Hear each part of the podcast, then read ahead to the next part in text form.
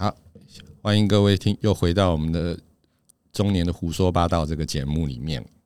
呃，这个今天你要说说你的那三段啊，让你心痛的女人。那我就从从第一个让我开启这个呃特殊感，这这对我来说，这是我人生中很特殊一段感情。那我就从开启我这这个人生故事的这个女生啊，她叫 K。哦，K，K 是怎么认识的啊？K 是，其实我那时候每年都会趁着那个就是元宵节，陪我妈去回那个苗栗扫墓嘛。那我妈他们回到乡下，他们就一票人就在打麻将。那我一个人没事，就旁边就是半赌书童。啊，那他们打的这很起劲，可是我就真的没事。嗯，那你知道那种苗栗的乡下就是那种三合院嘛？那我就没事做。对，那因为是元宵节，所以那天一定是满月，我就到那个呃三合院院院子旁边，然后去看满月的月亮。那很无聊，手机就拿起来划。那时候我记得我是玩啊，Scout，对。，Scout，然后 K 他就放了一张很特别的照片，他的手放在他穿着窄裙的那绿色窄裙的那个呃样，那个他的手就放在他的窄裙上，然后他他穿了一个很很漂亮的丝袜呢。嗯，一副很诱人的感觉，丝袜控哦。对他，他有一副很修长的美腿。嗯，这个是他。我说他这他比我还高啊，他有一百七十七十六、七十八。哇，天哪！对他比我还高，这 model 身材哎，是他真的是 model 身材，可惜他就。就就漂亮那个那个腿啦，但但他人不丑啦，但是但是如果相较起来的话，他的腿真的是是很很很突出的，让你非常难忘就是了。是，真的是。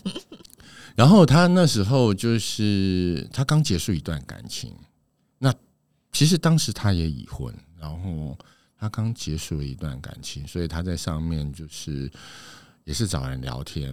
那我那一天刚好就是。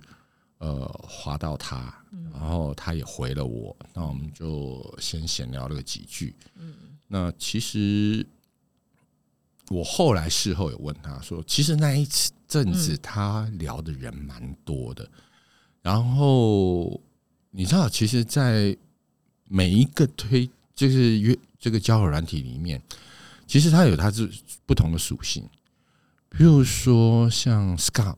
就很多人约炮，当然我相信听的也有，但是比例上来讲，听的各自就是比如说找对象的啦，或者是纯聊天的啦，或者是呃约炮的比例，其实呃或没有没有 Scout 那么多，Scout 就说白了，他那个就是上去就是问你有没有空，哎，对，约不约？但我我。那我那时候真的是纯粹打发时间，那所以就跟他聊了起来。那后来我事后问他，他就说，其实那一阵子跟他认识的男生里面，大部分绝大部分都是要跟他约上床的。其实他不排斥，因为这个跟他的个人的故事有关啊。那这个我后面有后面有空再讲。那我后来就认识他之后，他是我是没有再跟他呃约约这件事情，反倒是他很主动的约我。哇哦！对啊，因为因为我真的是真的那时候真的是打，真的是真的纯跟单纯是跟他聊天。哦，对，那那约了吗？好，那这这就很有趣了。其实当时。她是会约炮的女生。嗯，那她之所以会约炮是，呃，因为她不会怀孕嗯啊，因为她她没有后顾之忧。是的，那所以她其实她对约炮这件事情很早就启蒙了，所以。嗯所以那时候他对于说，我我讲一个好笑的事，他嗯住在、住在我们北部的某一个地方，嗯然后他跟我开玩笑跟我说，他他们家附近大概几十家汽车旅馆他都去过了。哇，他也可以来一个比较价目表。嗯，哪一哪一家的浴池比较大，哪一家的床比较软？对，所以其实其实跟他跟他就是聊天的人，大部分就是很明白，就是说就是要约炮。那我跟他聊聊聊，其实我们就像朋友，所以他跟我说他对我的感觉很特别。其实我那时候还没有意识到他他跟我之间会发生什么事情，所以我们就是像朋友一样的聊天。那那时候我刚好在帮一家德商工作，所以。我常常就是出差，然后有时候去哪里就会拍一些照片分享给他，甚至他有一次，我就开玩笑跟他说：“哎、要不要买个东西送送给他老公啊？”然后他说：“好啊，你就寄来给我啊，我拿给我老公啊。”然后他甚至他就把她老公的电话都打都都打在上面，我要想哎，对那。可是这这样子，其实我们这样子聊天，这样聊了大概一个多月吧。然后中间他约我约了三次，然后你居然拒绝？对，第一个是我那时候对于约炮这件事情，我在在他之前，你有约过吗？没有哦，启蒙哦。对，所以我说，我我说他是开启我这一段不平凡的人生的起点。那其实当时他已经有找到另外一个陪伴他的人嗯哦，那我只是刚好就是陪他聊天的人，所以其实想两相比较起来，他他跟另外一个男男生的相处就是。呃，很直接，就是直接就是去对方家或者去汽车旅馆，那跟我就是真的就是像朋友一般一样的聊天。随着时间推进，然后有一次我干了一件很好笑的事情，其实我还蛮喜欢写字的嗯，啊，是那情书。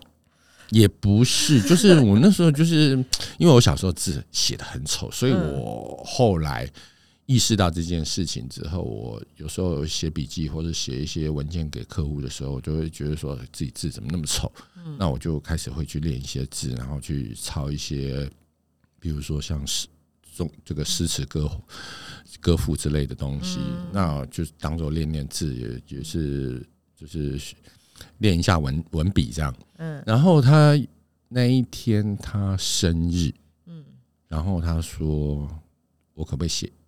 诶，不是他生日，他是说啊，他是情人节，他希望我写一，就是用情人的身份写一张卡片给他，寄到他的公司。嗯那我也真的写了。我想在这个听众很多人现在大家都打字打得习很习惯了，所以嗯其实对于收到卡片啊，或者是信件是不，一样的感觉啦。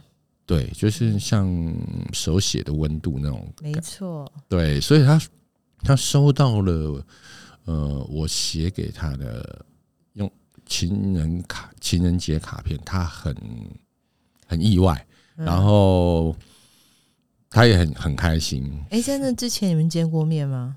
没有，他约了我三次，我们都没见过面。所以你们根本就还没见过面哦。甚至我有一次去接小孩，他正好要去另外一个，就是他当时另外有一个算是炮友吧，嗯就是他去去那个炮友家，然后他刚好是在那个高铁站，嗯那我孩子的学学校就在高铁站附近，所以我们大概就是差五分钟的时间。可是因为我接小孩时间就是那个时间固定，我如果错过了。对哦，所以在写卡片之前，连他长什么模样都不知道，就是。还是你们有看过照片？我有看过他照片，哦我有看过他照片，但是我没有看过他本人。本人，对哦照片都是照片啦。真的吗？哦，看我的照片就知道了。等等一下，我们来把把你的照片当封面好了。啊、那可以骗到不少人吧？你确定？呃，我修一下，好，我大修。好，然后 OK，后来到了呃，他那时候之所以会去找找那个那个男生，就是他准备要出国去工作，嗯所以他就是跟他家人讲说，他要提前到国外去准备，所以他就腾出了三天的时间去，嗯就是跟那男生在一起。那刚好那个男生住我们家附附近，嗯哦，然后啊、呃后来我就，当然我就是因为拒绝了他嘛，所以他他就自己去做他自己的事情啊，跟那男生过了三天很快乐的事日子，所以后来他就出国，嗯出国到那个他要面试的地方去了。嗯那他后后来就是这在国外面试的那一个礼拜，嗯。啊，他因为他是他到外商公司去，然后他在国外面试的那个跟面面试的那个礼拜的时候，那其实我们就常常就是用赖在聊天嘛。嗯。那那时候他就开始跟我讲说他自己人生的故事，他为什么开始会想要约炮，那为什么他不不会怀孕，嗯。然后他为什么会结婚，嗯。就等于是他把他整个人生的点点滴滴全部都告诉我，嗯，包含他这几年这就是你一开始说的，有的时候面对不是生活圈的人，比嗯较能够敞开心心去去讲一些心里的话了。对对对，我我我认为那时候他是把我当把我当朋友，嗯但是我觉得随着我们聊得越来越深入，后来他跟跟我讲了一句话，我思考了半片刻。嗯他跟我说什么呢？他跟我说他会拿到这一份工作的 offer，所以他会放下孩子跟老公，然嗯后一个人只身到国外去工作。嗯但是到他出门，却就是整个离开台湾之前，大概有几个月的时间，所以他希望能够找一个陪伴他，嗯。然后不没有什么负担，嗯。然后他走的时候也不会有牵挂的人。嗯。我心里面想说，如果他这样子讲，我觉得如果不管会不会上床，我觉得当时我自己的婚姻状况其实并不是很好。那所以，我希望试试看，就是对我觉得我嗯希望需要一个感情上的寄寄托。嗯所以当他提出这样的要求的时候，我觉得我可以去尝试看看。嗯所以，在他面试完工作的后几天，他都在就是在国外那边就是玩，到处旅行啊、逛逛的。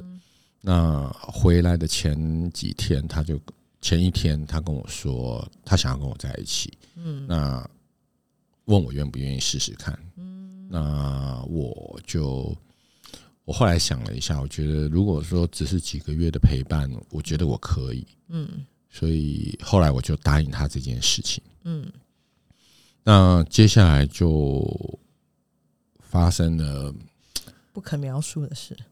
也没有人不可描述啊，那都是可以讲的啊。我是，所以我才今天才就仔细。描述的是，可以，可以，可以，可以，可以，可以，可以。我们这，哦，大家都很想听吧？我我我喜我我觉得听人是讲听故事是一个很有趣的事情，所以只要这故事不是太讲的太烂，基本上都会有人听。我我们比较想听那个可以描述的事。好啊，好啊，好啊，下下一集，下一集，嗯嗯，那我们这一集时间也差不多了，下一集我们就从可以描述的事情开始喽。